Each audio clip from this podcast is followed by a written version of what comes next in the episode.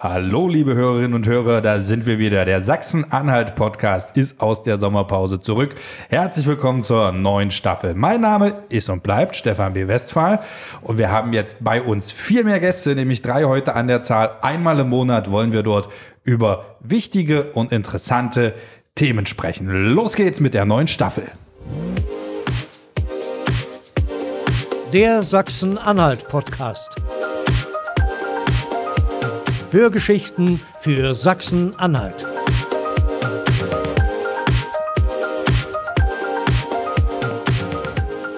Das erste Thema, das ist die Zukunft der Gastronomie und meine Gäste sind Stefan Ziegler, er ist Restaurantinhaber vom Zieglers in Wörlitz, preisgekrönter, Küch preisgekrönter Küchenchef und bei ihm sind wir heute zu Gast. Hallo Stefan, schön, dass wir hier sein dürfen. Dann haben wir Thomas Wolfgang den Vorsitzenden des Landesverbands der Köche Mitteldeutschlands, der mir gerade ganz ernst in die Augen schaut. Er ist außerdem Lehrbuchautor und Berufsschullehrer und gern gehörter Gast im Sachsen-Anhalt-Podcast. Und last but not least Jörg Bernstein, der stellvertretende Vorsitzende der FDP-Fraktion im Landtag von Sachsen-Anhalt.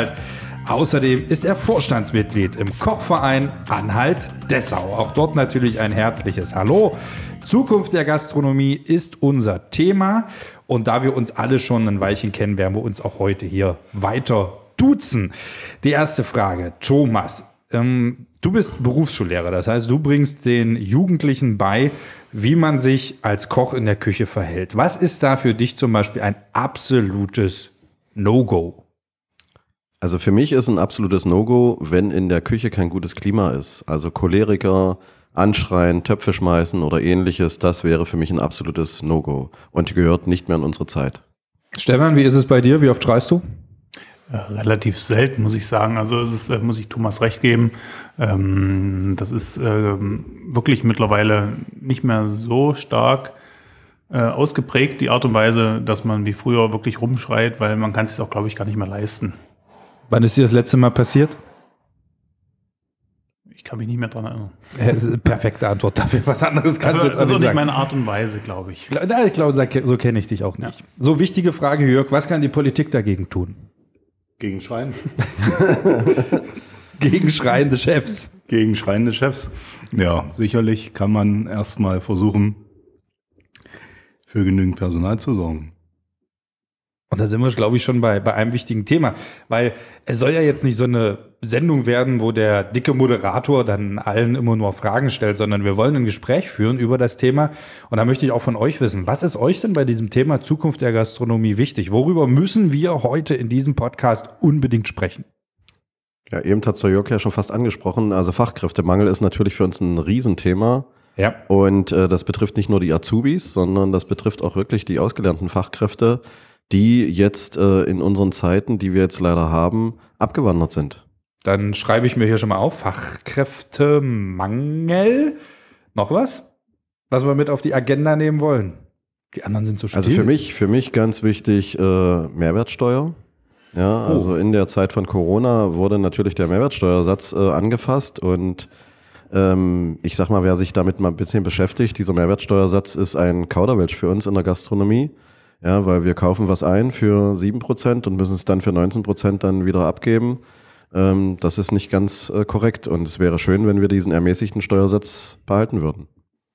Gut, das Thema hast du damit ja auch vollumfassend behandelt. Na, Ich weiß nicht, was sagt die Politik dazu? Ja, Jörg, was sagt die Politik dazu? Was kann die Politik da machen? Die Landespolitik kann in dem Punkt gar nichts machen. Ist aber schade. Also,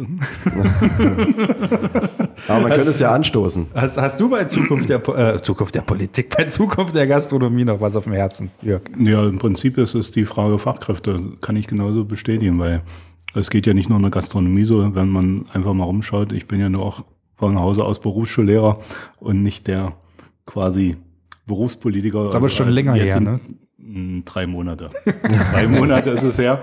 Und tja, wenn man das guckt, geht er durch alle Branchen, ob es jetzt im Handwerk ist, ja, überall, wo man hinkommt, werden Auszubildende gesucht. Ja, ganz wichtig wäre für mich wirklich, sagen wir mal, die Wertschätzung und auch der Stellenwert einer guten, soliden, dualen Ausbildung. Okay, dann bleiben wir beim Fachkräftemangel, bleiben auch gleich bei der Ausbildung, Wertschätzung. Und da kommt mir natürlich zu, zunächst die Frage, die Rahmen für so eine Ausbildung, Jörg, was kann die Politik dafür tun? Nein, wir wollen dich heute wieder ein bisschen ärgern. Ich merke das schon. Also ich steige mal vielleicht kurz ein. Die, die Rahmenrichtlinien für die, für die Gastronomie äh, werden sich jetzt grundlegend ändern. Wir kriegen nämlich äh, für unser Berufsbild äh, ja neue, eine Neuordnung dieses äh, Berufsbildes. Und äh, das geht schon nächstes Jahr los. Und äh, da wird es einen zweijährigen Koch geben und einen dreijährigen Koch. Und das ist schon sehr spannend. Ob man deswegen mehr Personal in die Gastronomie kriegt, das wird sich dann zeigen. Ja, aber es ist zumindest ein Ansatz, äh, die Gastronomie moderner zu gestalten von der Ausbildungsseite her. Weil sie kürzer dann ist die Ausbildung. Naja, der Zweijährige ist natürlich kürzer äh, als der Dreijährige. Das kriegen wir als Lehrer dann schon noch hin. Ähm, aber ähm, es geht darum, dass man natürlich viele Leute in die Gastronomie locken möchten, die vielleicht ähm, ja nicht so die Chancen sehen, diese Ausbildung zu schaffen. Ja, und somit ist das halt äh, ja in manchen Bereichen halt etwas leichter gestaltet. Man kann aber trotzdem noch den Dreijährigen abschließen. Das geht recht einfach. Ist das so ein bisschen dieses Konzept? Ich glaube, das wird ja auch bei, bei so Pflegekräften so gemacht. Da gibt es den Pflegehelfer und die Ja, auch die. Fachkraft im Gastgewerbe, das ist ja ähnlich. Das sind ja auch äh, die zwei Jahre Ausbildung, glaube ich. Ne? Das sind auch zwei Jahre Ausbildung, die Fachkraft Gastgewerbe, aber äh, da ist es eine andere Sparte. Ja, ganz schön kompliziert. Ja, ich kannte es ja noch aus meiner jetzt schon ewig lange zurückliegenden Berufsschullehrerzeit. Bei den Verkäufern ist es ja ähnlich dann diese zweijährige Ausbildung. Und dann, wenn sie entsprechend von ihren Ausbildungsbetrieben dort die Unterstützung haben und auch die, sage ich mal, fachlichen Voraussetzungen bringen, können sie ja noch das dritte Jahr draufsetzen und sind dann Kaufleute im Einzelhandel. Ne? Also ich denke mal, das Modell hat sich bestimmt schon bewährt, dass man sagt, man hat erstmal eine grundsolide Ausbildung über die zwei Jahre und bringt dann noch die Zusatzqualifikation im dritten Jahr mit dazu. Stefan guckt ganz kritisch. Jetzt lächelt er. Jetzt guckt er wieder kritisch. Naja, es ist äh, natürlich, das trifft, betrifft uns ja genauso. Also es ist ja ähm, die Fachkräfte überall, ob das jetzt äh, Kellner, Köche sind, ähm, aktuell fast nirgends zu finden. Die Bewerbungen sind Richtung Null. Und, ähm, die, die jetzt gerade durch Corona nochmal zusätzlich abgesprungen sind, ähm, die kommen auch nicht wieder zurück halt in die Gastronomie. Also das ist, ähm, sehe ich bei mir auch, dass auch viele Refas, Hofas zeitweise als Aushilfen dienen, ja, weil es denen Spaß gemacht hat, aber einfach aufgrund der Arbeitszeiten ähm, die Gastronomie verlassen haben aktuell. Und das sind laut Yoga, weiß ich nicht, im Vergleich zu 2020 oder 2019 16 Prozent oder 19 Prozent hatte ich mal gelesen. Also Das reicht nicht aus. ja, das Sind ist, weiß nicht wann das war, also das sind mittlerweile, glaube ich, schon weit über 20 Prozent. Also ein Aderlass kann man ja fast sagen. Ja. Wie, wie kriegt man das wieder hin? Mehr Geld, mehr Werbung, mehr drumherum, also den Leuten eine Wohnung stellen, mehr Freizeit, Kindergartenplatz. Ja, mehr Freizeit. Also ich glaube schon, dass mittlerweile den Luxus einfach der Freizeit, dass auch jetzt durch diese Corona-Pandemie viele gemerkt haben, wie schön das eigentlich ist, das Wochenende frei zu haben, Weihnachten frei zu haben und äh, Ostern frei zu haben. Ähm, und dadurch wirklich diesen Luxus jetzt merken, was ihnen vielleicht die letzten Jahre nicht so aufgefallen ist. Also schließen Gaststätten künftig über Feiertage. Äh, Ja, zumindest eingeengt. Also man sieht es ja schon bei vielen Gastronomen, die dann wirklich ihre Schließzeiten, ihre Arbeitszeiten, äh, einfach, dass sie sagen, wir machen das 17 Uhr auf, wir machen zwei, drei Schließtage in der Woche, weil einfach das Personal nicht da ist, weil man es nicht abfangen kann. Also ganz wichtig ist, glaube ich, zu sagen, dass wir in der Corona-Pandemie äh, sicherlich mit die ersten waren, die geschlossen wurden und äh, auch die letzten, die geöffnet wurden. Und somit sind wir nicht mehr als sicherer Arbeitgeber wahrgenommen worden. Ja, draußen in der Bevölkerung, äh, man möchte ja einen sicheren Arbeitsplatz haben und das war so nicht gegeben. Und somit sind natürlich andere Branchen, und das wurde ganz offensiv beworben, ähm, an den Markt gegangen und haben gesagt, wir nehmen auch Köche. Also auch mit diesem Slogan, wir nehmen auch Köche. Ja, wir können die äh, für uns dann halt äh, umschulen und ähm, die sind unwiderruflich dann auch weg.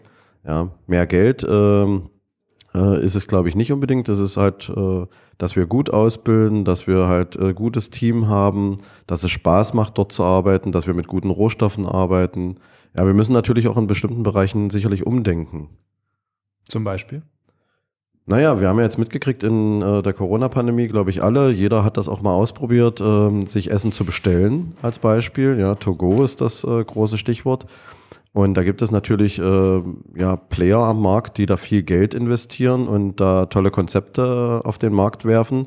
Und das nimmt natürlich der Gastronomie auch äh, irgendwo äh, Leute weg, die dann nicht mehr ins Restaurant gehen, sondern dann diesen Bestellservice nutzen.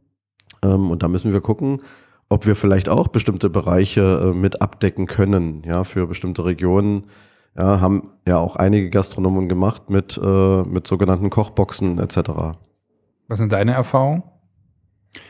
Das Erlebnis äh, Restaurant kann natürlich nicht das Erlebnis zu Hause widerspiegeln. Also selbst wenn ich ein Produkt äh, hier bestelle im Restaurant, kriegst du das zu Hause vielleicht auch nicht so auf den Teller, ähm, wie du es hier bekommst. Bin ich der Meinung. Sicherlich ist das eine, Das ist schöne, korrekt, eine ja. schöne Alternative für zu Hause und es war jetzt für uns auch, sag mal, diese Überbrückung war das gut, ähm, aber ich möchte es auch nicht dauerhaft machen müssen meine Produkte immer äh, einzuvakuumieren oder äh, in halt in eine Plastikschale einzupacken. Und das ist halt auch der Optik, ne? Das ist, äh, spielt halt so viel mit rein. Andere Branche, Theater, die haben halt auch gesagt, also im Prinzip dieses Streamen von Theatervorstellungen, Opern und sonst was, das war am Anfang ganz schön, der Pandemie. Ne? Man hat da so ein bisschen was gemacht, aber dieses komplette Erlebnis, das beginnt ja eigentlich schon, sich mal schick anzuziehen, sich die Fliege umzubinden, den Schlips umzumachen, Mutti zieht sich das Kleid an, in das Theater zu gehen, dort einen Sekt zu trinken, das Licht geht aus, die Nachbarn tuscheln, ne? so, so dieses ganze Erlebnis, das wäre doch eigentlich auch fast mit dem Restaurant vergleichbar. Also glaubt ihr jetzt ernsthaft, vielleicht mal Frage in die Runde, dass Leute jetzt gesagt haben, oh, ich bestelle mir das jetzt immer nach Hause, ist viel bequemer? Jörg? Also ich glaube es auf keinen Fall. Weil wirklich, wie Stefan das auch schon sagte, dieses Erlebnis, das kannst du zu Hause nicht haben. Ja. Wir haben ja selbst auch, Stefan, dein leckeres Ostermenü genossen, aber alleine schon das so schön auf den Teller zu bringen, das gelingt uns Laien halt nicht. Dann sind wir wieder beim Punkt der Ausbildung. Gerade da geht ja gerade den Azubis eine ganze Menge weg. Meine, sie kochen das zwar, es schmeckt dann auch so, wie es schmecken soll, dann wird's halt in so einem Plastikbeutel einvakuumiert. Aber dieser ganze Punkt, den Teller schön anzurichten, das fehlt ja denen auch. Ja, und wie gesagt, auch diese, die nette Gastansprache im Restaurant, wenn es dann eine gibt. Das ist, ja, man kann das zu Hause auch zelebrieren, aber es ist halt nicht. Bist, bist du da so mit einem kleinen Handtuch über? und hast- Darf es vielleicht noch ein Wein sein oder so? Ja, Stell mir das gerade so vor. Also ich gebe den beiden auf jeden Fall recht. Also ich unterstütze das auch, aber ich sehe es tatsächlich anders, weil der Beweis ist da. Es gibt börsenorientierte Unternehmen mittlerweile, die äh, da Denn du sagst doch schon Lieferando. Na, das sage ich jetzt nicht, äh, welche Firmen das sind. Da sind ja auch wirklich Boxen, die da angeboten werden mit, mit, Mark also mit Markennamen, die ich jetzt nicht nenne. Aber äh, die beweisen ja, dass, dass der Markt da ist und der Kunde sich halt äh, da irgendwo umorientiert hat. Es liegt ja nicht nur an uns. Wir müssen jetzt natürlich dafür sorgen, dass wir das Erlebnis ja wieder so attraktiv machen, dass sie uns natürlich aufsuchen. Das ist schon ganz wichtig. Aber da ist halt äh, natürlich uns jetzt wieder ja, sind jetzt die Hände gebunden, weil der Fachkräftemangel dafür sorgt, dass wir vielleicht nicht das ganze Restaurant bespielen können. Ja, das ist natürlich ein Riesenproblem. Aber das Erlebnis transportieren, das, das äh, kann man sicherlich mit diesen anderen Konzepten nicht so gut wie im Restaurant. Das ist schon richtig. Gibt es denn irgendetwas, wo ihr sagt, an dieser Stellschraube kann man halt tatsächlich drehen, um den Beruf attraktiver zu machen? Denn ich sag mal, klar, es gehört in einem Restaurant ja tatsächlich dazu, genauso wie in, an anderen Branchen, Hotellerie, Pflege. Da gibt's halt keinen Sonntag, da gibt's keinen keinen Feiertag, sondern das sind ja dann eigentlich im Restaurant gerade die Tage, wo man, wo Hochzeiten sind, ne? so Ostern, Pfingsten, äh, Weihnachten. Da äh, will ja eigentlich jeder essen gehen. Aber wie kann ich die Mitarbeiter vielleicht dafür entschädigen? Ja, also es gibt mehrere Möglichkeiten, wie man äh, Mitarbeiter, ja, ich sag mal, zu sich ziehen kann und auch mit tollen Konzepten äh, von sich überzeugen kann. Das sind Altersvorsorgen zum Beispiel, ja, ähm, geldwerte wie, wie Tankgutscheine, was man halt so kennt. Ähm, gibt auch äh, sogenanntes Messergeld, dass man halt Equipment kauft für Köche, was die sich nicht selber anschaffen müssen. Ja, ich glaube, die Altersvorsorge ist, glaube ich, mittlerweile äh, schon das Wichtigste. Da sollte man drüber nachdenken, sowas nicht mit einzufügen. Ja, Aber ich, ich denke, dass es nicht nur am Finanziellen liegt bei den meisten. ne? Dass es da wirklich äh, auch viel Freizeit ist, wo du sagst, äh, ja, Sonn- und Feiertage, der Rest der Familie ist zu Hause und, und das ist diese Wertschätzung.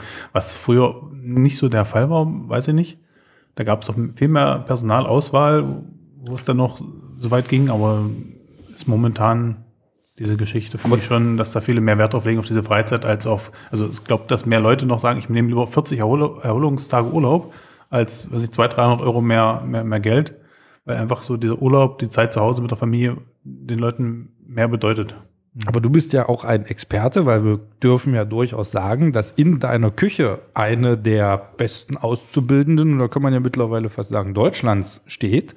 Mittlerweile sie- Jungköchin. Jungköchin, Verzeihung, aber sie hat Deutschland vertreten bei den Euroskills. Und da muss ich ja jetzt auch mal fragen, wie gewinnt man solche Kräfte? Wie bindet man auch solche doch sehr erfolgreichen und vielleicht auch wissenshungrigen Auszubildenden an sich? Wie ist dir das gelungen? Wie hast du das gemacht?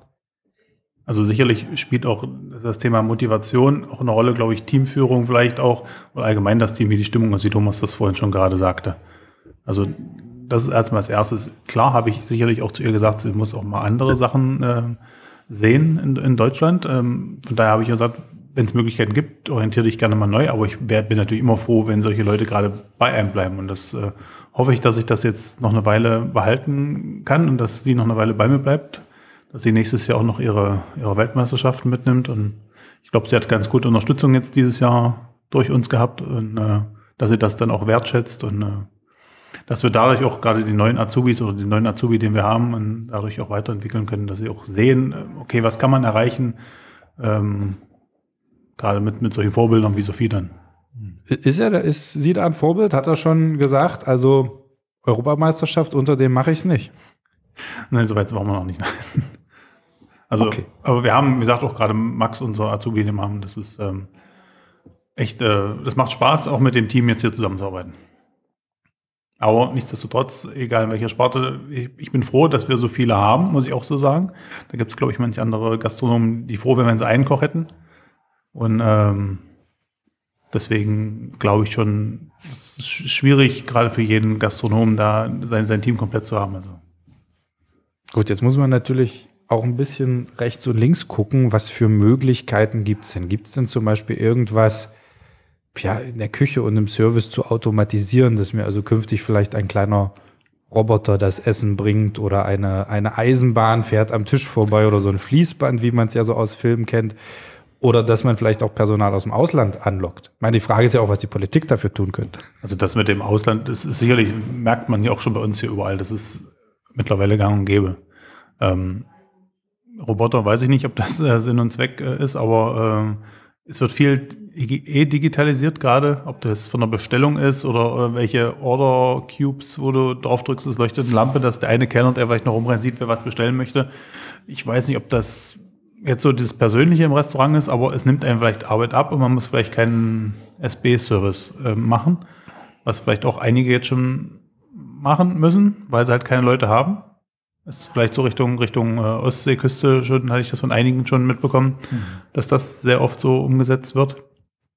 Aber ähm, ja, ausländische Kräfte, dann fängt es gerade wieder an, gerade was das Thema Kommunikation betrifft, äh, im Service und so weiter. Küche mag das vielleicht noch gehen, aber wenn die jetzt schlecht Deutsch sprechen, ist auch schwierig. Also ich, ich es ist nicht einfach.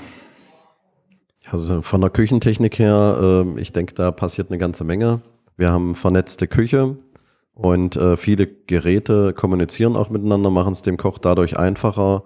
Man kann in bestimmten äh, Geräten mittlerweile seine äh, Gerichte von der Karte äh, einspeichern, dann kocht der, ähm, der Kombidämpfer oder die Multifunktionspfanne das Gericht dann auch von alleine, weil ich vorgegeben habe, welche Parameter äh, dieses Gerät erfüllen muss. Äh, soll es jetzt dämpfen 10 Minuten und danach braten 10 Minuten und danach schmoren 20 Minuten und wann soll ich auffüllen? Das kann man alles abspeichern. Die nehmen natürlich eine Menge Arbeit ab. Aber auch moderne Kochtechniken wie äh, sous als Beispiel, wo ich im Niedertemperaturbereich äh, Sachen gare und da brauche ich als Koch dann gar nicht mehr hinschauen und ähm, kriege dann halt wirklich gute Ergebnisse bis sehr gute Ergebnisse, vor allen Dingen vom Wareneinsatz her. Also da gibt es schon Sachen, die uns das Leben leichter machen. Und von der Berufsschulseite her kann ich sagen, ähm, wir haben einige Länder, äh, wo wir sehr gute Erfahrungen haben. Ja, gibt sicherlich auch Nationen, wo wir vielleicht nicht ganz so gute Erfahrungen gemacht haben. Aber in der Regel sind das schon gute Mitarbeiter, wie Stefan schon richtig sagt. Die Sprachhemmnisse, die müssen natürlich schnell überbrückt werden, vor allen Dingen im Servicebereich. Aber ich glaube, äh, also gerade so, wenn ich unsere indonesischen Azubis sehe, die wir jetzt vermehrt haben, die holen das extrem schnell auf. Jörg, wir zwei dürfen das ja immer so ein bisschen aus der eher aus der Konsumentenrolle betrachten, weil wir eher diejenigen sind, die dann essen gehen. Wäre das für dich so, eine, so ein Hemmnis, wenn du jetzt in, in so einem Pad oder sowas deine Bestellung eintippst oder wenn dann vielleicht wirklich ein Roboter kommt und dir dein Essen an den Tisch bringt oder sagst du dann eher, hey, Digitalisierung, ole? Also ich bin ganz bestimmt ein großer Freund der Digitalisierung. Stefan und Thomas wissen das und du weißt es auch, Stefan. Aber im Restaurant hätte ich da ein bisschen mit Probleme. Also ich war jetzt, wir waren jetzt gerade, meine Frau und ich, im Sommer an der Ostsee in Binz gewesen. Und eigentlich das schönste Erlebnis dort war, dass wir in dem einen Restaurant einen wirklich wunderbaren Kellner hatten, so wie man ihn sich vorstellte. Wunderbarer Service nach dem zweiten Besuch mit persönlicher Ansprache. Ach, Herr Bernstein sind auch wieder da. Und ich glaube kaum, sicherlich bekommt man das heutzutage mit der Technik, würde man das hinbekommen, ja. Aber das wäre mir dann doch ein wenig zu sehr steril, denke ich. Ja. Ich wollte noch mal eine Sache ergänzen zu den ausländischen Fachkräften. Das ist ein ganz starkes Thema. Jetzt ein bisschen, jetzt keine parteipolitische Reklame machen, aber Gerade FDP ist ja eine der Parteien, die sich immer für ein ganz klares Einwanderungsgesetz eingesetzt haben. Und das ist ein Thema, was uns die nächsten Jahre auf jeden Fall weiter begleiten wird. Die Frage der Akzeptanz, die Frage der Sprachbildung, auch wenn wir jetzt gerade an unsere Zeit zurückdenken. Ich hatte jetzt gerade in den letzten Jahren seit 2015 mit vielen ausländischen Schülern und Schülerinnen zu tun. Da kann ich immer nur wieder sagen, die, der Großteil von ihnen, diesen wissbegierig, ganz gleich, was sie machen wollten. Einer von unseren afghanischen Schülern macht seit zwei Jahren zum Beispiel eine Ausbildung bei einem Gaswasserinstallateur. Und wirklich da diese, auch in den Köpfen, denke ich, diese Hemmnisse ein bisschen abzubauen, zu sagen, ja, wir geben denen eine Chance, wer sich hier einbringen will, der soll alle Möglichkeiten finden. Das finde ich ganz besonders wichtig. Ich erinnere mich auch noch dran, wir, wir waren ja mal oder sind ja in der Jury vom ähm, Kochwettbewerb vom Regionalgericht. Und einmal hat ein Azubi mitgemacht, hat sich also in diese Höhle der Löwen, der äh, erwachsenen Köche, der ausgewachsenen Köche getraut. Und es war kein Deutscher. Das ist richtig, äh, kam aus der Türkei. Und ähm, der ist auch übernommen worden jetzt in seinem Betrieb und ist da total glücklich und hat auch äh, in der praktischen Prüfung eine der besten Prüfungen in dem Jahrgang abgelegt und ähm, der hat zum Beispiel eine Arbeit abgegeben, die ich jetzt äh, zu meinem Buch, die praktische Prüfung, veröffentlichen werde, ja, unter dem Motto Azubi für Azubi. Ah. Also man sieht die Erfolge. Gleich noch das Product Placement untergebracht, ganz oh, geschickt. sorry. Möchtest du noch irgendwie einen Werbeblock einmal und dann machen wir jetzt einen In kleinen. Werbeblock? Warte, ich könnte hier so eine kleine, was kann ich denn als Werbemusik? Werbung. Äh. Kommen Sie vorbei, kaufen Sie unsere Spezialitäten des Hauses. Ähm, demnächst äh, Weihnachtsrum, keine Ahnung, äh, werde ich bestimmt äh, für Sie extra besorgen. Der FDP hat mich schon untergebracht. Werbung vorbei. Ja, da sind wir wieder zurück beim Sachsen-Anhalt-Podcast. Herzlich willkommen. Bei mir am Tisch immer noch Thomas Wolfgang. Er ist seines Zeichens Vorsitzender des Landesverbands der Köche Mitteldeutschlands. Er ist Lehrbuchautor, Berufsschullehrer und einer unserer ja, häufigsten Gäste im Sachsen-Anhalt-Podcast, weil er immer was zu sagen hat und es immer total spannend und interessant ist. Dann mir schräg gegenüber heute sitzt Stefan Ziegler. Er ist Restaurantinhaber im Zieglers in Wörlitz, preisgekrönter Küchenchef. Und bei ihm dürfen wir auch heute im Restaurant sitzen. Vielen Dank nochmal dafür. Und Jörg Bernstein, der stellvertretende Vorsitzende der FDP-Fraktion im Landtag von Sachsen-Anhalt, somit natürlich auch Landtagsmitglied, ne, muss man ja dann, glaube glaub ich, sein. Und er ist Vorstandsmitglied im Kochverein Anhalt und möchte etwas anmerken? Und Berufsschullehrer. Und Berufsschullehrer, genau. Aber gerade eher dann im Landtag unterwegs. Genau, ganz frisch gewählt im April 2021 falls man uns jetzt irgendwann im September 2038 hört, ist er nicht mehr frisch gewählt. Aber jetzt zumindest von dieser Warte aus. Im Juni? Wie komme ich denn auf April? Vorgezogene Wahlen. Ich muss weg. Äh. Es kommt ja. schon so lange vor, dass er nicht mehr Berufsschule Ja, braucht, ja, deswegen ja. wahrscheinlich. Ja, es kommt mir schon so lange vor. Er ist schon so ein Politiker, Johann. wa? Jetzt, jetzt einfach die Frage, wenn, wechseln wir mal die Perspektive, wenn jetzt Bewerber zu euch kommen, wenn du mit Bewerbern sprichst, wenn ihr mit Schülern spricht, welche Vorstellungen haben die denn von ihren, von ihrem Job, von ihrem Leben? Also wenn sie zu uns kommen in die Gastronomie und sich bewerben bei uns, Genau, so im Ja, ich glaub- Vorstellungsgespräch, da fragt man ja, wo ja, ich siehst glaube, du dich manchmal haben sie die falschen Vorstellungen, weil natürlich, äh, ich glaube, in der, in der Fernsehwelt ähm, ist der, der Koch ja sehr weit verbreitet, mit Sicherheit der Beruf, der am weitesten verbreitet ist. Nein, Ähm, Arzt. Arzt, okay. Ja, gut. ähm, dann sind wir halt zweite Kategorie. Ähm, nee, und ähm, da kriegt man natürlich äh, bestimmte Sachen ähm, vorgelebt und dann sagt man, ähm, das wird ja sicherlich da so sein, dass ich nur die Teller anrichte. Ja, aber wir müssen tatsächlich auch Zwiebeln schälen, schneiden und äh, irgendwas braten und dann kommt das erst auf den Teller. Übrigens hat gerade die Gewerkschaft der Polizei angerufen und hat gesagt, wir sind auch noch mit im Fernsehen, also Köcher auf Platz drei bitte, weil Okay. Krimis gibt's ja nur wirklich wie Sand Ja. am Meer. Äh, Stefan, hast du schon mal so die Erfahrung gehabt, dass einer hier ein Praktikum macht und denkt, boah, ich bin jetzt hier der Hensler? Du meinst, dass sie mit falschen Erwartungen sozusagen. Ja, genau, also dass, dass die so dachten, boah, jetzt ist hier nur so schickimicki. Ja, ich glaube schon, dass es einige, also ich, ich selbst erlebt nicht, muss ich jetzt sagen. Also schon, ja, also viele sehen, das wird ja im Fernsehen natürlich viel vorgelebt, ne? Äh, wie du schon sagst. Aber ja, man muss manchen schon vielleicht den, den, den Zahn, wie Thomas es gerade sagte, dann ziehen, okay, Zwiebeln schälen, auch mal die Küche putzt und so weiter. Also es ist nicht nur am Herd stehen, rühren und braten. Es kommt noch mehr dazu. Also das ist schon, äh, Ja, man muss auch die ganzen Zusammenhänge erstmal verstehen. Also wenn, wenn so ein Koch dann hört, äh, dass ich über Eiweiße rede und dass die wasserlöslich sind, dann denkt er, warum muss ich das jetzt wissen? Ja, aber wenn ich halt eine, klä- äh, eine, eine klare Suppe haben möchte und ich weiß das nicht, ja, dann wird das auch nicht funktionieren. Und somit brauchen die halt unheimlich viel Basiswissen aus der Theorie und natürlich auch in der Küche. Und Hygiene, Arbeitsschutz etc. gehört halt auch mit dazu. Sozialkunde. Auch, natürlich, Na, ganz man muss wichtig. Umgang mit dem Gast. Das ist ein Prüfungsfach. Sozialkunde. Sozialkunde ist Prüfungsfach, ja. Soll an manchen Schulen so ein bisschen vernachlässigt werden. Aber ist leider so. Egal.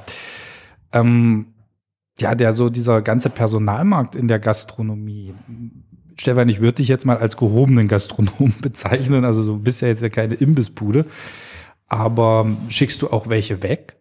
Also wenn jetzt sich jetzt jemand bewirbt oder kann man sich das heutzutage gar nicht mehr leisten, wenn hier Mike Koslowski kommt und sagt, ich wollte hier mal servieren.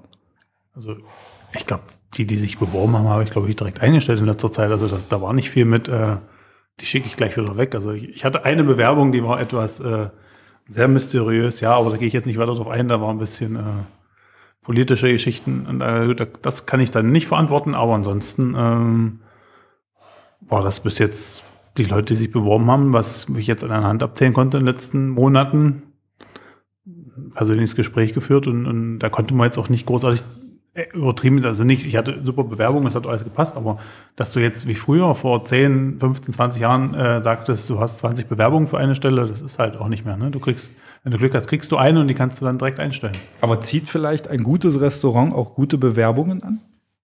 Also das würde ich so unterschreiben, ja. Ja, schon, aber, aber auch auch. die, die, die, die, die Quantität ist halt auch trotzdem sehr gering. Vielleicht mehr als woanders, ja, aber ähm, die Fachkräfte werden trotzdem nicht mehr. Also, Tja, und wir haben auch keine Patentlösung heute. mein. Ja, obwohl man ja sagen muss, also unsere Region, also von der Schule her können wir sagen, dass wir stabile Zahlen im Ausbildungsbereich haben, was uns natürlich stolz macht. Ähm, die Großstädte haben da gerade viel mehr Probleme als wir. Glaube ich dir. Da, da ist ja auch der Markt viel, viel ja, bunter. Da hat man ja noch viel mehr Möglichkeiten. Aber wenn ich jetzt mal weiter schaue, jetzt hat man ja irgendwann mal seine Ausbildung beendet. Welche Möglichkeiten hat man denn dann überhaupt weiterzugehen? Gibt es da noch sowas wie, pff, ja, keine Ahnung, den, gibt es noch den Küchenmeister? Ja, das ist Ja. schön, dass du das ansprichst. Thema, ja. Da Ach, komme ich dann. ach Gott, jetzt- jetzt Moment, würde wieder stopp, der Werbejingle kommen Moment. wahrscheinlich. Werbung. Ja, also danke dafür, äh, dass der Ball zugespielt wurde.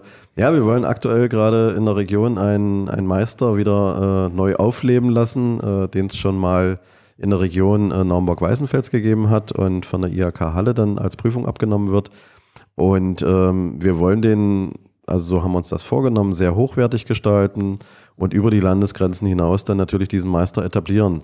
Ähm, rein theoretisch könnte man jetzt sagen, Meister, wozu brauche ich den? Gastronomie kann jeder aufmachen, also egal ob ich äh, Schuster bin oder ungelernt bin, nichts gegen den Schuster, nichts gegen den Ungelernten, aber ähm, es, es gibt halt ganz viele Sachen, die man wissen muss und das ist nicht nur unbedingt das Kochen, sondern es ist auch der kaufmännische Teil, der ganz wichtig ist, äh, zum Beispiel ja, Arbeitsrecht etc.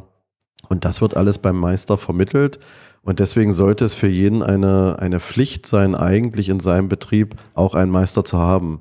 Ein Friseurgeschäft könnte ich auch nicht aufmachen, ohne einen Meister zu haben. Okay, Moment. Es geht halt nur eine Gastronomie, ne? Ja. Werbung vorbei. Schade. ja, äh, warum darf jeder Gastronom werden? Ja, wir äh, unterliegen da halt nicht der Handwerkskammer. In dem mhm. Moment äh, ist das verpflichtend, sondern wir sind der, der Handelskammer angeschlossen und da ist das nicht vorgesehen. Ja, da es halt äh, ja eher eine kaufmännische Kammer ist und äh, ja, warum das genauso ist, kann ich nicht erklären. Da kenne ich mich in der Geschichte gar nicht so gut aus. Der Sachverhalt ist so, aber es ist für uns äh, ja schon, denke ich, der wichtigste Abschluss mit, den man erreichen kann. Gibt sicherlich noch Betriebswirt, Hotelbetriebswirt und so weiter. Aber der Meister ist schon was, was sehr Hochwertiges, was einen auch ja, menschlich reifen lässt. Also fachlich reifen lässt, menschlich reifen lässt, ja, und vor allen Dingen betriebswirtschaftlich halt auch einen ganz anderen Blick gibt. Wie lange dauert die Ausbildung und wie waren jetzt so die Reaktionen? Ich meine, ihr sagt jetzt, oh, wir machen hier so eine Meisterklasse auf und haben sie euch die Bude eingerannt oder musstet ihr sie zum Jagen tragen? Ja, Bude haben sie uns leider noch nicht eingerannt. Äh, wir hoffen natürlich, dass wir mit der, ja, ich sag mal, mit dem, mit dem Meisterkurs, wenn wir den dann halt auch äh, bildlich darstellen, dass wir damit natürlich dann äh, was etablieren können. Ähm, ja, also ich kann es noch nicht genau sagen, es ist natürlich in die, in die Glaskugel schauen, was da wirklich draus wird. Okay. Jetzt haben wir ja heute so auch schon deutlich gehört, Fachkräftemangel auch in vielen anderen Branchen.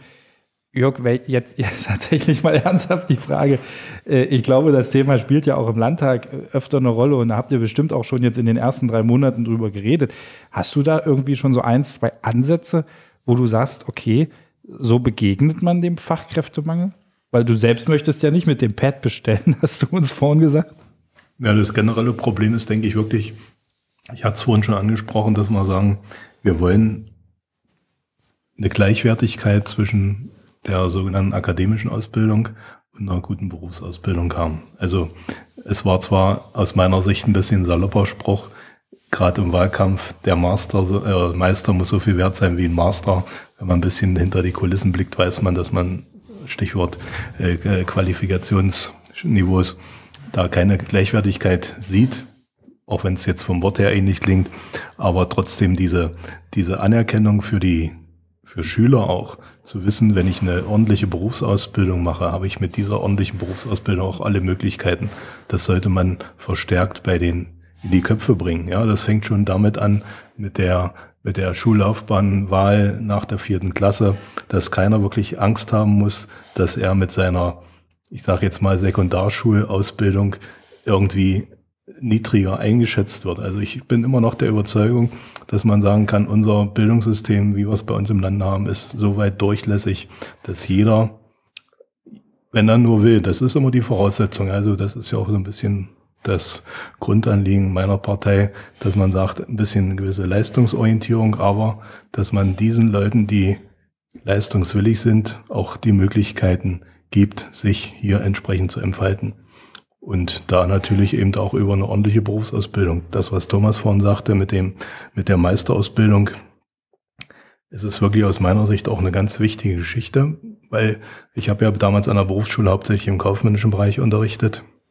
Und ich weiß nicht, wie ihr das seht, aber ich denke, viele Unternehmer, die zwar vielleicht gute Fachleute sind, da ist immer das Hauptproblem die Frage der Unternehmensführung. Ja, also die ganze, es fängt an mit einem ordentlichen Rechnungswesen. Es, die ganze Frage der Kalkulation zum Beispiel ja. auch bei euch ganz ja. besonders wichtig. Ne? Als Gast sieht man ja das manchmal auch, dass man sich fragt, wie kommt der jetzt auf so einen Verkaufspreis hier auf der Speisekarte? Und deshalb, wie gesagt, diese Frage der Meisterausbildung sehe ich auch sehr als wichtig an. Auch gerade Frage der Betriebsübernahmen. Das haben wir jetzt vielleicht nicht nur sogar im im Gastrobereich, wenn man so immer einfach mal rumschaut, wie viele Unternehmensnachfolgen im Kammerbereich nicht gesichert sind. Da haben wir genau die gleiche Problematik auch, ja. Das, was weiß ich, ein guter Dachdecker, der braucht auch eine gute, solide Meisterausbildung, um dann letztendlich sein Unternehmen führen können zu. Ja. Okay, also einer der wichtigen Punkte, die Ausbildung in allen Bereichen, also auch bei den Köchen und Köchinnen. Unbedingt. Genau. Wenn wir die, die fachlichen Qualifikationen nicht weitergeben, also unser Handwerk, was wir halt an, an wichtigen ja, Errungenschaften auch haben, dann geht das ja irgendwann verloren. Dann gibt es in wir- 200 Jahren nur noch McDonalds. Das ist tatsächlich so. Wenn ich, wenn ich immer nur, immer nur äh, 50 Prozent weitergebe, ja, dann ist irgendwann kein Wissen mehr vorhanden. Blick über den Tellerrand, wisst ihr, weiß jemand, wie es in anderen Ländern aussieht? Ja, also durch die, äh, durch die Euroskills, also ich habe ja die Sophie auch in der Schule gehabt, die jetzt beim Stefan Ziegler äh, die Skills gemacht hat und ähm, dadurch weiß ich, dass äh, der Beruf der, äh, der Köche ja nur bei den Skills vertreten ist, weil in anderen Ländern das als Handwerksberuf zählt. Ja, und tatsächlich in manchen Ländern der Stellenwert so hoch ist, dass wenn ich, ähm, also ich war mal in Singapur gewesen auf einer, auf einer Fachmesse und da geht man in einer Kochsjacke über diese Messe und dann wird man überall nur als Chef angesprochen. Ja, also das ist äh, schon was sehr Wichtiges und das tatsächlich dann mit Verbeugung und Hello Chef. Ja, das ist, ist schon was Besonderes. Das ist bei uns so ein bisschen verloren gegangen. Trotz Das- der vielen Fernsehköche. Würdest du dir jetzt eine wünschen, dass wir uns nachher vor dir verbeugen? Ja, also, nein, nicht, nicht wünschen, aber macht's einfach. Mache reicht. Nein, aber, aber haben andere Länder auch diesen, diese Probleme des Fachkräftemangels oder ist dort der Kochberuf durchaus, wo die sagen, das merken wir gar nicht? Ja, also man hat natürlich nicht jede Statistik in, im Kopf, ja, äh, aber man spricht natürlich mit Berufskollegen, vor allen Dingen auf diesen internationalen ähm, Sachen. Ähm, ich glaube nicht, dass die solche Probleme haben, wie wir die haben. Ja, die haben sicherlich auch Probleme, aber ich, ich glaube es nicht. Also im Asiatischen und äh, also ist mir das nicht untergekommen. Ich, ich denke auch, dass es vielfach bei uns hier eine Frage der Wertschätzung für Mhm. richtig gutes Essen ist. Ja, und wie, Ja, viel man, wie, wie viel man auch bereit ist, für eine bestimmte Dienstleistung, in dem Fall für den Dienst am Gast zu zahlen. Ja klar, man braucht gar nicht so weit gucken. Ja. Ja, das zieht sich dann ja immer weiter. Wenn ich bereit bin, einen ordentlichen Preis zu zahlen, dann kann der Unternehmer auch seinen Mitarbeitern ordentliches Geld zahlen. Dann kommt noch die Komponente, die vielleicht vor ein bisschen zu kurz gekommen ist, ein gutes, gutes, äh, gutes Klima im Team. Ja, also man kennt ja so auch so die Restaurants, wo man selbst gerne hingeht. Und meistens sind es dann auch Häuser, wo man zumindest das Gefühl hat, dass hier im Team ein sehr gutes Klima herrscht, wo dann auch der Chef mal mit seiner ganzen Malte irgendwo hinfährt. Essen geht. ja, nicht unbedingt essen gehen, aber vielleicht auch mal in anderen Häusern essen gehen, richtig. Aber auch mal was zusammen unternimmt und dieses Zusammengehörigkeitsgefühl dann damit entsprechend noch ein bisschen ausdrückt. Ne? Ja. Du sagst ja, Stefan, macht er sowas auch mal? Dieses Jahr haben wir es ehrlich gesagt A durch Corona noch nicht gemacht, B durch den Faktor Zeit bei mir. Ist klar. Aber für, einen- für den Winter, also jetzt Spätherbst auf jeden Fall geplant, naja. Was, was macht er? Das kann ich noch nicht verraten. Frage ich, gut, dann anders gefragt, was habt ihr denn in der Vergangenheit schon alles gemacht? Ähm, wir waren letztes Jahr, das war auch Corona-mäßig, ich glaube früher waren wir in Leipzig und haben da einfach ähm, im Teamduell, haben da Ah. einfach mal das, das gemacht. Das war eigentlich, äh, schade war es, wir mussten unser Team trotzdem nochmal trennen, weil wir maximal, glaube ich, mit drei Leuten pro Team, wir waren, glaube ich, mit neun oder zehn da. Aber das ist auch so eine, wie du schon sagst, so eine, so, eine Teambuilding-Maßnahme, das sollte man auch nicht vernachlässigen. Also ich habe Ideen jetzt für dieses Jahr, das wissen eigentlich meine Leute auch schon. Hast du gewonnen? Hast du gewonnen. Im Ja, Teamduell. Natürlich. Unser Team hat gewonnen, natürlich. Sie haben dich gewinnen lassen, Angst um ihren Job Angst vorm Chef. Ja, also äh, wir waren auch mal mit dem Team in einem Exit Room. Das war auch cool. Und schweißt auch zusammen. Ja, sowas, äh, Escape Room. Das ist sowas wichtig, in der ja, ja. Richtung. Ja, also, ist ja dasselbe. Escape Room, Exit Room, so in die Richtung. Aber wo wir gerade dieses Thema schon so ein bisschen jetzt angeschnitten haben, auch Preisentwicklung, reicht's denn heute noch, um ein erfolgreiches Restaurant zu führen, da auf der Karte zu haben, Schnitzel, Pilze, Pommes für 9 Euro? ja, für 9 Euro nicht wahrscheinlich, nein. Äh, Da geht's ja dann schon wieder los, Mitarbeiterkosten. Das arbeitet auch keiner mal für 9,60 Euro für einen vernünftigen Facharbeiter. Also das, das muss ordentlich entlohnt werden. Wenn einer kommt, das hatten wir auch leider bei uns öfters, wo dann auch wirklich, wir hatten einen auch ein gutes Schnitzel. Wir hatten ein frisches Schnitzel, wir hatten eine vernünftige Kartoffel. Ich glaube, mit vorhin Kartoffel in der Richtung hatten wir drauf. Und das hat dann 13 Euro gekostet. Über 13 Euro zahle ich doch nicht für einen Schnitzel. Und, da geht's dann halt auch schon los. Ne? Wenn du sagst, so, auch mit, auch mit frischen Pilzen, Kräuterpilzen sowas gemacht, also nicht so diese Rahmenpilze, also relativ einfaches Gericht, trotzdem vernünftig zubereitet. Und ähm, wenn dann Leute sagen, okay, ich zahle dafür keine 12, 13 Euro, und man sagt, ja gut, okay. Das Problem fängt ja schon da an, dass man äh, jetzt einfach sagt Schnitzel. Aber was dann für ein Schnitzel, bitteschön? Ja, also aus Berufsschullehrersicht muss ich ja ganz ehrlich sagen, äh, ein Schnitzel ist Kalbfleisch und wenn dann jemand anders einen Schnitzel auf der Karte hat mit Schweinefleisch, dann kann man diese Preise ja gar nicht miteinander vergleichen. Ja, also wir müssen natürlich nach außen tragen, dass bestimmte Produkte, regionale Produkte, frische Produkte, ja, dass die natürlich auch Geld kosten und deswegen würde ich auch den Gastronomen empfehlen, da ich sag mal, ein bisschen mit in die Öffentlichkeit zu gehen, in die Werbung zu gehen, das durchaus auf die Karte zu schreiben, ja, dass es eben das, das richtige Schnitzel ist, ja, und Wenn du jetzt gerade im Besserwisser-Modus bist, möchtest Ja. du die Nummer mit der Panierung nochmal bringen? Ja, Panierung ist ganz klar außen und Panade ist ganz klar innen. Ja, du hast ja schon öfter was mit mir zusammen gemacht. Ja, meine Köche müssen sich das öfter anhören. Ja, aber eine Panade kommt nur mal in Hackmasse rein. Wieder was gelernt. Ja, bitte. Ja, Thomas hat es ja auch gerade angedeutet. Dass die Panade in die Hackmasse kommt. Einmal das, also das war sie mir selbst inzwischen bewusst. Aber die Frage, was ja in der heutigen Zeit immer mehr im Vordergrund steht, ist die, diese Frage der Regionalität. Ja, dass man wirklich gute Produkte verarbeitet und dann halt auch dem Gast sicherlich in der Gastronomie vermitteln sollte, dieses gute Produkt hat halt auch seinen Preis. Ja, und dass man dann wirklich im Sinne von Genuss sich das nicht unbedingt jede Woche geben muss. Aber wenn, dann mal richtig, sage ich jetzt mal. Ne? Ich glaube auch schon, dass das Umdenken bei den meisten noch stattgefunden hat. Ne, das, ist, das merkt man auch beim Klientel. Also äh, ich will jetzt auch nicht das Klientel ansprechen, die sagen, ja, ich brauche jetzt hier 5 Euro fürs Essen. Ne? Also Bockwurst. Genau, also das hat ja jeder seine Sparte, die er abdecken Richtig, möchte, genau. wie auch immer. Und, und wir decken halt eine andere Sparte ab, aber das ist, ähm, muss ja jeder sein, sein Konzept quasi, quasi fahren. Und gesagt, wir machen eine frische Küche hier. Ähm, und das ist dann, wo ich sage, dass die Leute, denen macht das Spaß. Das Kochen macht dir Spaß. Wir kochen, wie Thomas sagte, mit, mit äh, guten Produkten. Und äh, das muss der Gast dann in dem Fall auch bezahlen. Und die, die das wissen, sagen, okay, wir haben was Vernünftiges auf dem Teller und wir sind bereit dafür, das Geld zu bezahlen. Die sch- schätzen das dann auch. Ja, es geht ja schon los, wenn wir jetzt ein, ein bekanntes Steak nehmen, jetzt ein Rumpsteak oder ein Entrecote, ja, und sagt jetzt so, das ist jetzt vergleichbar, das ist ja nicht vergleichbar. Ist das jetzt ein, ein, ein deutsches Rind, das ist ein neuseeländisches Rind, das ist ein argentinisches Rind? Ja, wie lange ist das auf der Weide gestanden? Welches Futter hat's bekommen? Ja, und da wissen die äh, Gäste dann vielleicht nicht Bescheid. Da brauchen wir wieder gutes Fachpersonal, die dann natürlich beratend da zur Seite stehen. Und dann ist, glaube ich, der Gast spätestens, spätestens wenn er es gegessen hat, doch überzeugt davon. Ja, wir müssen natürlich dann Qualität auf den Teller bringen. Und wenn das einfach dann mega schmeckt, dann möchte auch keiner mehr ein zähes Rumsteak essen. Wer möchte das schon? Naja, Hast du schon mal einen Gast gehabt, der sagt, ich hätte gerne einen Rumsteak, aber möglichst zäh? Naja, ich sag mal, jeder, der sagt, er möchte es durchhaben, da geht's schon los. Da wird schon, ja, wird's dann schon natürlich fester, das Fleisch. Also ein gutes Fleisch nicht ganz so schlimm wie, wie ein schlechtes Fleisch.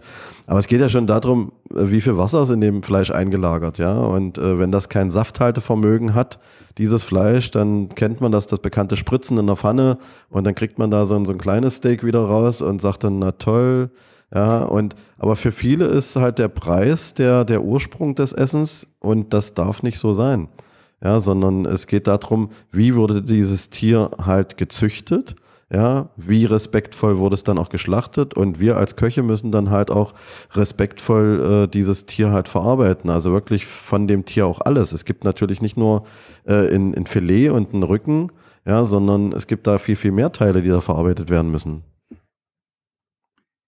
Wichtig ist die Nachhaltigkeit. Auch das spielt ja immer mehr eine Rolle. Wo kommen die Sachen her Ja. und was wird alles verarbeitet? Also frage ich doch jetzt mal ganz, ganz salopp in die Runde. Du mal jetzt nicht vorsagen, sondern frage ich jetzt mal Jörg und Stefan, wenn ich jetzt so ein Tier habe, so ein Schwein, so eine Kuh, so ein Frosch oder was auch immer, wie viel Prozent davon könnte ich denn theoretisch verarbeiten für die Gastronomie? Soll ich so eine kleine, ich habe leider keine Ratemusik, sonst hätte ich so die Jeopardy-Musik jetzt eingespielt. Also von dem ganzen Tier prinzipiell, du kannst ja prinzipiell bis auf die Knochen, selbst da kannst du was auskochen. du kannst ja sehr viel verarbeiten. Also gerade wenn du das ganze Tier, was ich auch zum Teil, was ich zum Teil bekomme, ähm, wie gesagt, die Brühe ansetzt und so weiter, selbst das, wo du sagst, kannst du nicht als Steak braten, machst du als Hackfleisch, wie gesagt, wir machen dann halt unseren, unseren Meckersack äh, zum Beispiel, verarbeiten dann halt die Sachen, die ich nicht braten kann, wird zu Hackfleisch verarbeitet, ähm, Knochen auskochen, also Du Eigentlich kannst ja das ganze Tier dann verarbeiten und oder halt ein Tagesgericht. Klar, hast du dann vom, ich sag mal, Tafelspitz, hast du dann halt vielleicht bloß deine 12, 14, 15 Portionen, aber dann ist es halt eine Tagesempfehlung und das Tier ist aber im, im Ganzen verarbeitet. Ich kann halt nicht immer nur das, das Filet, das Rostbeef äh, kaufen, sondern wie Thomas schon sagte, du hast ja viel mehr. Oder die Rinder hast du zum Klären von, von, von Brühen, äh, um eine Kraftbrühe zu erreichen und so weiter. Es gibt ja so viele Fleischteile, die du auch brauchst zum Kochen. Darf ich mal überleiten zum Hobbykoch Hm? und zum, zum Endverbraucher, der sich bei seinen Einkäufen im Supermarkt eindecken muss? Ich finde, da ist auch so eine gewisse Form von Umdenken erforderlich, dass man auch als, als Konsument ganz klar rangeht und sagt, okay, wenn ich jetzt zum Beispiel ein Hähnchen, da möchte ich halt nicht nur das Hähnchenfilet kaufen, weil was passiert mit dem Rest? Das landet dann halt irgendwo. Thomas weiß es sicherlich und Stefan, die könnten mir das erzählen. Aber selbst als, als, ich sag mal, für mich als Hobbykoch versuche ich dann ein komplettes Tier zu kaufen, mir die, die Brüste auszulösen, die Keulen zu nehmen und dann eine Brühe von zu kochen und dass ich im Prinzip das Ganze, wie Thomas schon sagte, eine gewisse Ehrfurcht auch vor der Schöpfung. Das hat was, klingt jetzt vielleicht ein bisschen sehr prosaisch, aber man, selbst wenn man jetzt sich dazu bekennt, Fleisch zu essen, das ist ja glücklicherweise immer noch die Mehrheit unserer Bevölkerung, dass man dann trotzdem so weit sagt, ich möchte, dass diese Tiere quasi auch jetzt nicht umsonst gestorben sind, ja, sondern dass man die gut, komplett verarbeitet. Und ihr als Profis seht es sicherlich. Es geht schon los, wenn wir jetzt, nehmen wir mal das Hähnchen jetzt als Beispiel, dann denkt ja draußen äh, der normale Kunde, dass äh, so eine Hähnchenbrust irgendwo 100, 120 Gramm wiegt. Wenn aber so ein glückliches Hähnchen von Bauer Hinkebein äh, gezüchtet wird, dann wiegt dieses ganze Tier durchaus zweieinhalb bis drei Kilo. Von dem Hähnchen, wo wir jetzt geredet haben, ja, das wiegt so 1000 Gramm vielleicht, ja, und ist sechs Wochen alt gewesen. Da ist schon ein Riesenunterschied und äh, da, da müssen wir halt aufklären, das gehört auch mit dazu, dass dieses Tier halt langsamer wachsen durfte, mehr fressen durfte, ja, draußen äh, rumspringen durfte, außer es ist natürlich jetzt Vogelgrippe und die müssen eingesperrt werden. Ja, das kommt ja auch dazu. Aber und dann halt wissen, was ich daraus herstelle und dann kriege ich das natürlich kalkulatorisch auch auf die Karte. Wo wir gerade bei den Seuchen sind, Mhm. also wir haben es eigentlich schon ein paar Mal gestreift, Corona. Mhm. Ne? Da ist ja so manchmal so ein bisschen der Eindruck, wenn man Veröffentlichungen liest, dass so die Politik auch viel auf die Gastronomen abwälzt. Hast du auch den Eindruck, Stefan?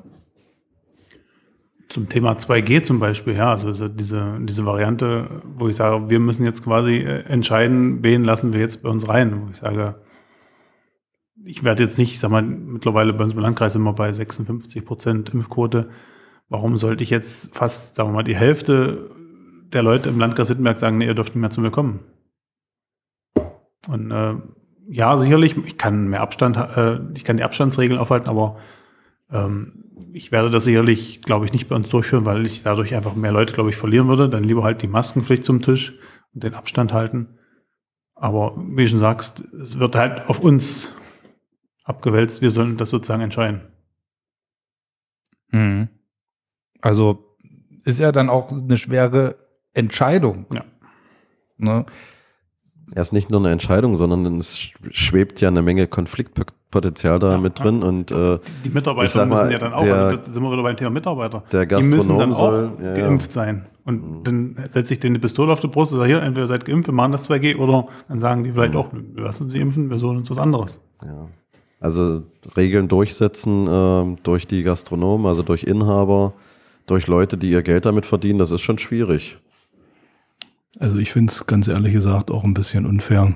Was heißt ein bisschen unfair? Es ist unfair, das auf die Unternehmen abzuwälzen und zu sagen, okay, wir können zwar jetzt im, im gesetzgeberischen Rahmen da keine Regelung für treffen, aber der Einzelunternehmer kann im Sinne seiner Vertragsfreiheit solche Regelungen treffen. Das ist, finde ich, jetzt ein Stückchen weit unfair.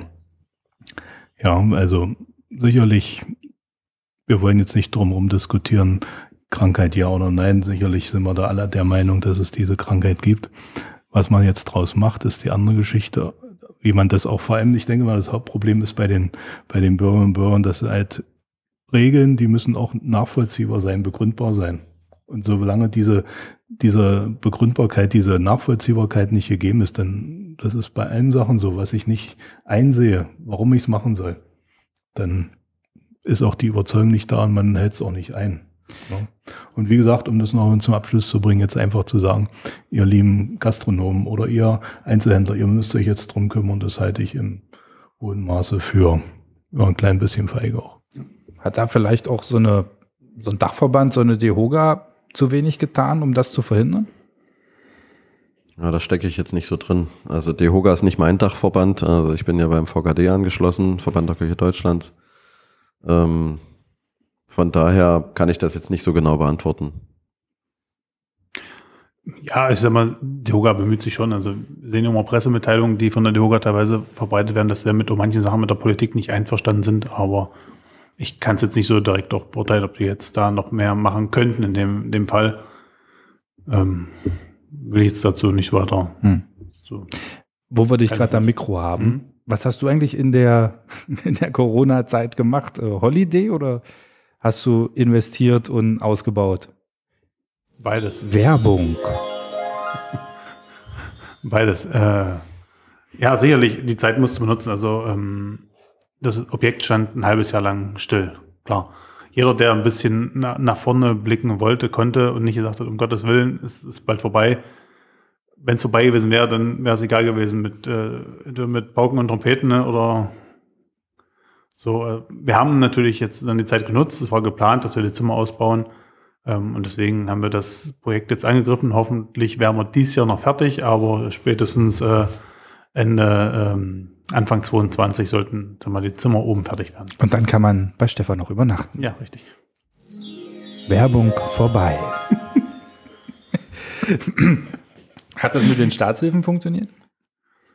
Sie kamen verspätet, ja. Also man, ich musste es kurzzeitig auch überbrücken mit, mit einem Fremdkredit, muss ich auch ehrlich zugeben. Ähm, danach, wo die Mittel kamen, war das aber sicherlich gerade für die Schließzeit sicherlich eine gute Hilfe, muss man auch sagen. Für die Mitarbeiter ist es natürlich schlecht, die alle in Kurzarbeit sind. Deswegen sind sicherlich auch viele abgewandert, die dann irgendwo anders noch was gefunden haben. Ich habe es dann noch versucht, ein bisschen was im Nachhinein auch durch diese Corona, was man auch steuerfrei zahlen konnte, äh, Hilfen ein bisschen aufzustocken oder nachzuzahlen. Aber ähm, also es ist zu der Zeit schwierig, sicherlich welche, die es nicht gemacht haben. Hm.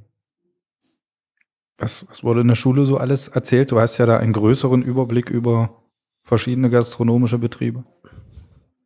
Naja, Azubis erzählen da echt wenig drüber, muss ich ganz ehrlich sagen. Ja, also die haben, glaube ich, äh, also die Betriebe, die zu waren, da haben die Azubis das, glaube ich, genossen, ja, weil durchaus viele Azubis da auch mal gerne fünf gerade sein lassen. Ja, aber die erzählen relativ wenig über ihre Betriebe, was sie ja auch nicht sollen. Ja, vertragsrechtlich ja schon. Hm, das wäre ungünstig. Ja. Dann Ach, die dürfen da gar nichts erzählen zum Berufsschullehrer, so sagen, oh, hier bei uns. Ja, sicherlich dürfen sie ihre Sorgen, äh, dürfen sie natürlich äh, schon äh, äh, äußern und da wird ihnen auch natürlich geholfen, im gewissen Maße, wie man das halt können. Aber über, über richtige Vertragsinhalte dürfen sie natürlich nichts sagen. Okay. Aber momentan ja alles zumindest auf einem ganz guten Weg. Kannst du mit 2G, 3G leben oder sagst du dir. Also bevor das Objekt, äh, ich, also ich glaube nicht daran, dass wir nochmal äh, diese Schließzeit haben, wie wir sie jetzt dieses das, Jahr oder. Da können wir jetzt mal auf den Tisch klopfen. Das, äh, glaube ich einfach mal nicht. Also wenn, wenn, dann wird diese Variante mit 3, 2G, denke ich mal, auch kommen.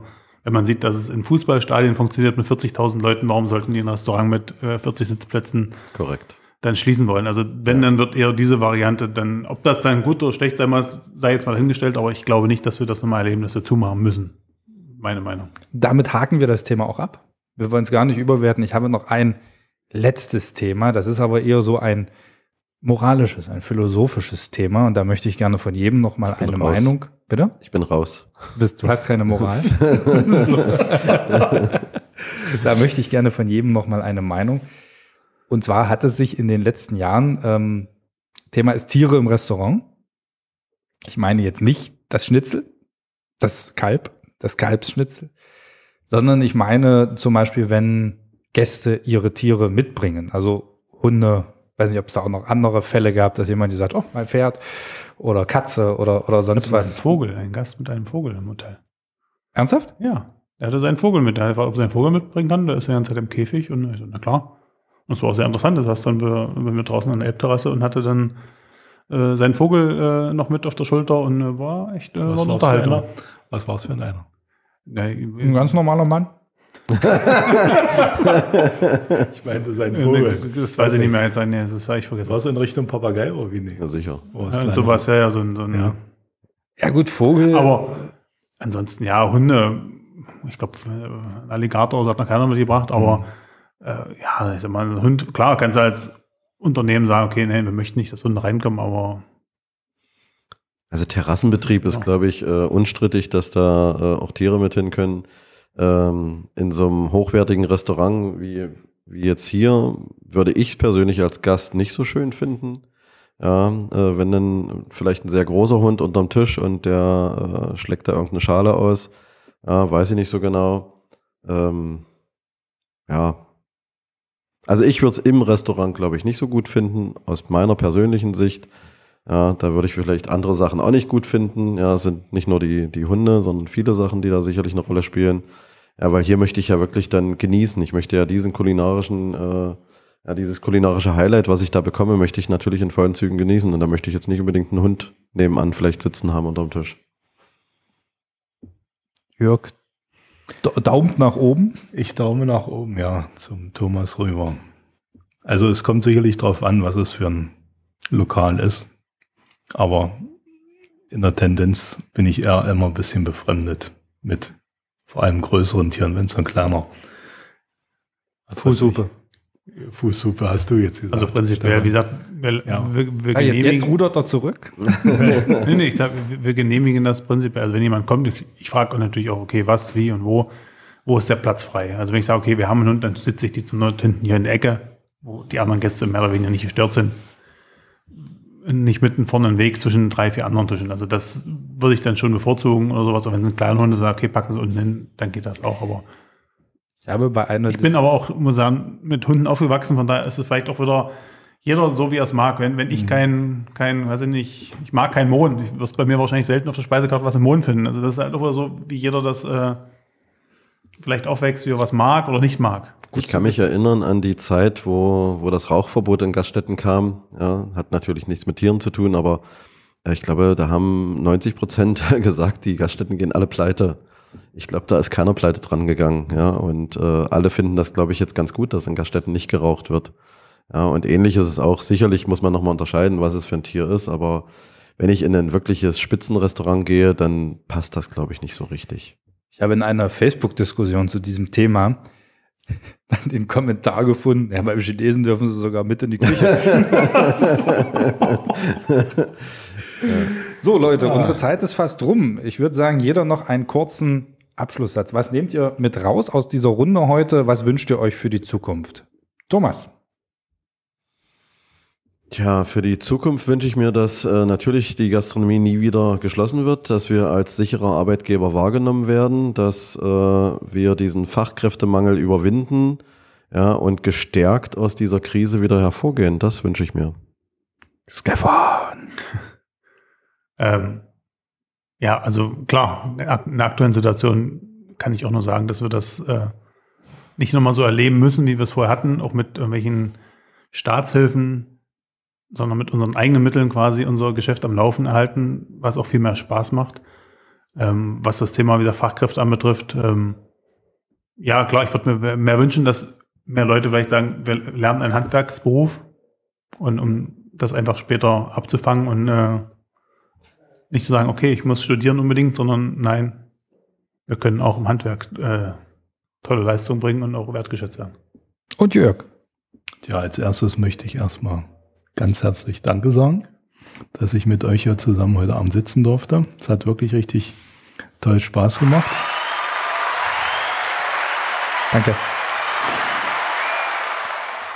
Dann möchte ich gerade dem Stefan viel, viel Erfolg in seinen ganzen Projekten wünschen. Also ich habe immer bei ihm volle Hochachtung, was er so leistet, jetzt gerade auch in der Corona-Krise oder im, im Nachgang während dieser Zeit noch ein zweites Haus zu übernehmen. Also da habe ich gesagt, das ist verdient allerhöchsten Respekt. An alle Zuhörer, nicht ich war gemeint, nicht ich wurde gelobt, sondern Stefan Ziegler. Aber das schaffst du auch nur dann, wenn du wirklich ein Team hast, was quasi den Laden am Laufen hält, weil ohne das könntest du das gar nicht schaffen. Und äh, hätt, ohne das hätte ich das zweite Objekt, glaube ich, auch nicht gemacht. So, und das wollte ich gerade noch anschließen, dass du weiter, weiter es schaffst, wirklich solche guten Leute zu finden und wenn du sie gefunden hast, an dein Haus zu binden, weil man merkt das dann auch als Gast. Hier ist man willkommen und das wünsche ich mir, dass ich auch noch viele, viele Jahre gerade zu dir ja als Gast kommen darf. Ein wunderbares Schlusswort. Ich darf mich auch bei euch dreien bedanken. Ihr habt mir die Premiere dieses neuen Formats im Sachsen-Anhalt-Podcast sehr leicht gemacht, indem ihr einfach super mitgearbeitet habt. Danke dafür. Ich habe nächtelang nicht geschlafen vorher. Aber ich war mir bei euch fast Sieht man sicher. dir an. Hm? Sieht man dir nicht an, würde ich sagen. Danke, danke. Ja, wenn es euch auch gefallen hat, dann abonniert uns gerne beim Podcast-Anbieter eures Vertrauens auf Facebook, auf Instagram. Lasst uns Likes da. Ihr wisst, der Sachsen-Anhalt-Podcast, das ist ein privates Projekt, das wird nicht irgendwo gefördert oder bezahlt. Deshalb macht gerne auch ein bisschen Bambule, teilt die Folgen, äh, schreibt eure Kommentare dazu, schreibt uns eure Meinung. Ich bin da dankbar für alles und sage Tschüss für dieses Mal und wir hören uns dann im nächsten Monat wieder. Und worum es im November so gehen könnte, das kann sich jeder denken. Ihr werdet es aber auf jeden Fall hören beim Sachsen-Anhalt-Podcast. Ciao, euer Stefan B. Westphal. Sie hörten den Sachsen-Anhalt-Podcast. Hörgeschichten für Sachsen-Anhalt.